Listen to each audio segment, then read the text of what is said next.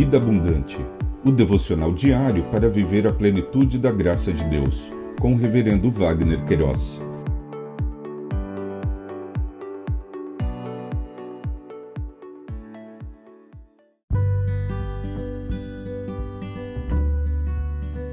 Olá! É um privilégio compartilhar a palavra de Deus. O nosso tema hoje é Moisés e Arão, fontes e palmeiras. Em Êxodo capítulo 15, verso 27, lemos: Então chegaram a Elim, onde havia doze fontes de água e setenta palmeiras, e acamparam junto das águas. O autor do Pentateuco, nesta porção de texto, registrou este episódio na história do povo hebreu, quando Deus, através de Moisés e Arão, conduziu o povo até Elim.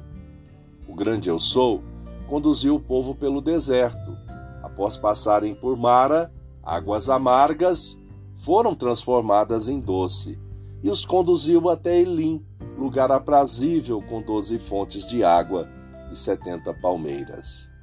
A caminhada do povo hebreu pelo deserto, sob as bênçãos e direcionamento do Senhor, revelaram o íntimo do coração do povo resgatado do jugo egípcios.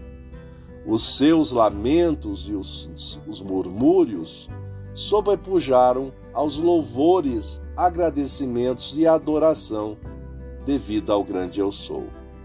Inevitavelmente, a caminhada do povo no deserto remete analogicamente à nossa caminhada na vida cristã, e no mais das vezes não agimos diferente dos libertos de Faraó.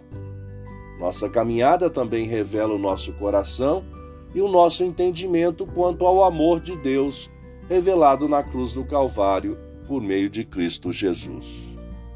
Não podemos jamais esquecer e perceber que, mesmo quando caminhamos sobre desertos, quando chegamos em Mara, águas amargas são transformadas em águas doces, e o Eterno sempre nos propiciará momentos semelhantes a Elim, lugar de doze fontes e setenta palmeiras. Aleluia! Lições aprendidas, o grande eu sou conduz o destino de todas as coisas, mesmo que a priori não entendamos as suas ações. Todas são perfeitas e abençoadoras. Pensamento para o dia Obrigado, Jesus, porque o teu sangue remidor na cruz do Calvário pagou a nossa dívida para com o pecado. Um pedido especial. Envolva-se com o Ministério Vida Abundante. Acesse vidaabundante.blog.br. Deus te abençoe.